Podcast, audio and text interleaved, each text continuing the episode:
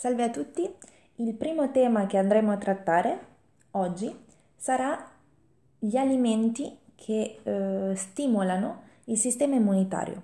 Credo che sia un uh, argomento molto importante da affrontare soprattutto in questo periodo dove siamo confinati, dove siamo in quarantena e che comunque tra il disequilibrio emozionale e anche fisico, perché passiamo molto più tempo uh, tra le nostre mura di casa, eh, sia adatto capire cosa ci stia passando.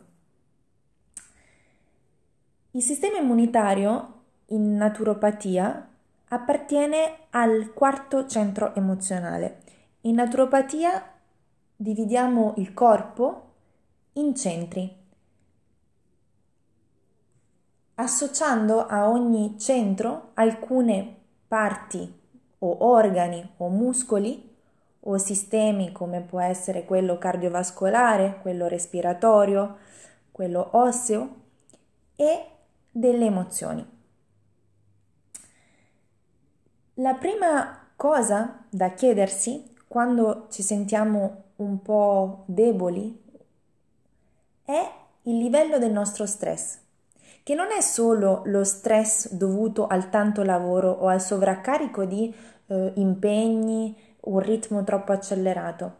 Lo stress può essere psicologico e può essere soprattutto emotivo. In più può essere causato anche da diver- diversi agenti come per esempio l'inquinamento o una cattiva alimentazione o delle eh, dipendenze dal, dal tabacco, da, dall'alcol, eh, da una, anche una dieta molto grassa e poco ricca di fibre e di, di vitamine. Tutti questi fattori portano a sviluppare una cosiddetta fatica cronica, eh, che è uno stato del nostro corpo in cui eh, ci abituiamo a un ritmo che non rispecchia in realtà il nostro benessere naturale.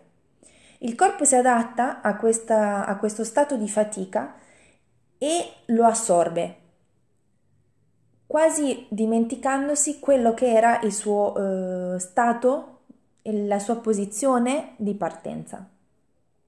Quindi per prima cosa bisogna capire l'origine di questa fatica e per migliorare, per eh, evitare di arrivare a questo punto, consiglio sempre di bere molto, perché la fatica cronica scientificamente è definita come la, una disatra- disidratazione, scusatemi, cronica. Significa che nel momento in cui il nostro corpo non riceve un certo, ehm, un certo quantitativo di acqua, non può automaticamente funzionare bene. Così la prima cosa da fare quando si è molto stanchi è bere dell'acqua, idratarsi molto di più. Se non volete bere troppa acqua, aggiungete vostre, nella vostra routine del tè verde, del matcha o del mate, che comunque sono erbe, sempre della famiglia dei tè, molto energizzanti, che apportano anche vitamine, potassio, magnesio, eccetera, eccetera. Perché dobbiamo far ciò? Perché idratarci significa stimolare il nostro sistema ortosinfatico, che è il sistema quasi più importante che regola i nostri liquidi nel corpo, tra i quali anche per esempio mh, mm, le, le, ghiande lacrimali, eh, si preoccupa di, eh, um, di, diminuire o controllare il nostro livello di diuresi, eh, di ehm, permettere alle eh, pupille di dilatarsi e, eh, e mm, si occupa di controllare la costante lubrificazione e così via. Non mi sto a dilungare su questo perché poi entriamo troppo nello specifico, anche perché il tema del mm, sistema immunitario è molto vasto. Come dicevo prima, il sistema immunitario in naturopatia non riguarda solamente la parte scientifica anatomica, ma anche le, emo- le emozioni. Le emozioni prevalentemente nel, quando ci sentiamo molto deboli o quando abbiamo un blocco respiratorio sono emozioni negative di ansia, tristezza, angoscia, eh, panico, eh, rabbia. E in generale si dice, sempre in naturopatia, che questo centro sia legato al desiderio. Il desiderio che io ho nella mia vita e il desiderio degli altri che sono intorno a me. Se questo desiderio, se la mia volontà non rispecchia e non è ehm, appoggiata dagli altri, ci sarà un disequilibrio che si mostrerà a livello corporale o emozionale. Sicuramente tutti e due eh, stati, tutti, tutte le due dimostrazioni ci saranno, ma bisogna distinguere anche e sapere che gli uomini presentano e manifestano prima i sintomi corporali come dolore uh, alla cassa toracica o alle spalle o al braccio um, per esempio sinistro e poi le emozioni come um, rabbia, angoscia eccetera eccetera.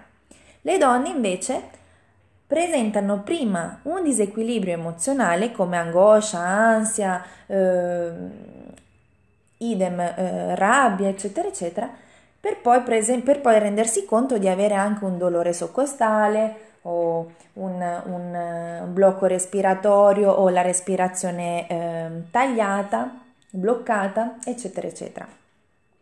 Se vogliamo andare nello specifico nella naturopatia, eh, si possono anche analizzare diversi tipi di eh, problemi emotivi che abbiamo, sempre restando nel mondo del desiderio che io ho e della realizzazione di questo grazie o contro le aspettative degli altri. Se per esempio analizziamo le persone che hanno problemi al cuore, sono in generale quelle che non possono eh, realizzare il loro desiderio perché non c'è equilibrio con il partner, perché probabilmente il partner non, non li sostiene, non è d'accordo. Per quanto riguarda chi presenta dei problemi ai polmoni, sono persone le quali sono sempre sommerse dalle emozioni, non riescono a gestire le proprie emozioni. E per chi invece presenta dei problemi respiratori come asma e allergie è chi in realtà non esprime e non può perché si sente in difficoltà, è troppo timido, ha paura del giudizio degli altri e non può esprimere le proprie sensazioni e emozioni negative. Quali sono i rimedi per tutto ciò? Da un punto di vista di una routine diurna, sono innanzitutto prendersi del tempo per se stessi, almeno 5 minuti al giorno. Anche se in questo periodo siamo in quarantena e abbiamo molto tempo per noi stessi, siamo sempre circondati o distratti da dei fattori esterni, ma concentrarsi su noi stessi è qualcosa di molto molto importante. Fare della meditazione può, utili- può aiutare per ricentrarsi, ritrovare il proprio equilibrio interiore. Avere un'alimentazione sana agisce e favorisce, ehm, favori, favorisce molto quel che è il miglioramento respiratorio. Fare dello sport o fare dell'attività e anche sviluppare i propri hobby. Insomma, dedicarsi a se stessi e basicamente volersi bene. Per quanto riguarda l'alimentazione, per eh, superare o per placare un po' la fatica, io vi consiglio sempre la chia perché è piena di omega 3, calcio e magnesio, tutte, eh, tutti gli alimenti oleaginosi come le mandorle, le noci, le noci di macadamia, le, mm, gli arachidi, eccetera, eccetera, non salati. Possono aiutarvi anche i eh, semi di sesamo, di zucca e di girasole e poi utilizzare una quantità elevatissima di frutta e verdura e anche alimenti come carciofi o eh, cavolo, cavolo verza, eccetera, eccetera. Per quanto riguarda poi i complementi alimentari, utilizzare molto beta-carotene, che è la vitamina A, perché questa protegge eh, il corpo dalle sostanze to- tossiche e agisce sulla mucosa intestinale. La vitamina B, la vitamina C per le infezioni, il selenio per i batteri, il magnesio per i virus e lo zinco per placare il virus. Poi eh, si può anche curiosare nel mondo degli oli essenziali e utilizzare per esempio um, l'olio di eh, lavanda, l'olio di, eh, di, limone, l'olio di maggiorana, l'olio di, or- di, arancia, l'olio di chiodi di garofano o utilizzarli anche in spezie o in frutti che siano, aggiungerli nell'alimentazione.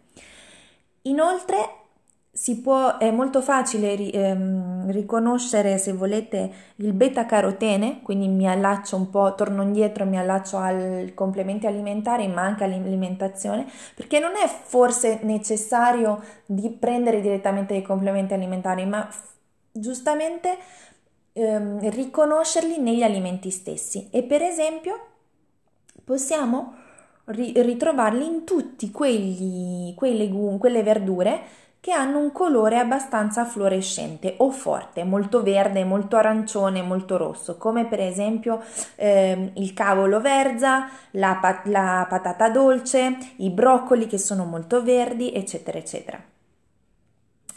Io per oggi ho detto tutto, spero che vi sia stato d'aiuto e vi aspetto per il prossimo podcast.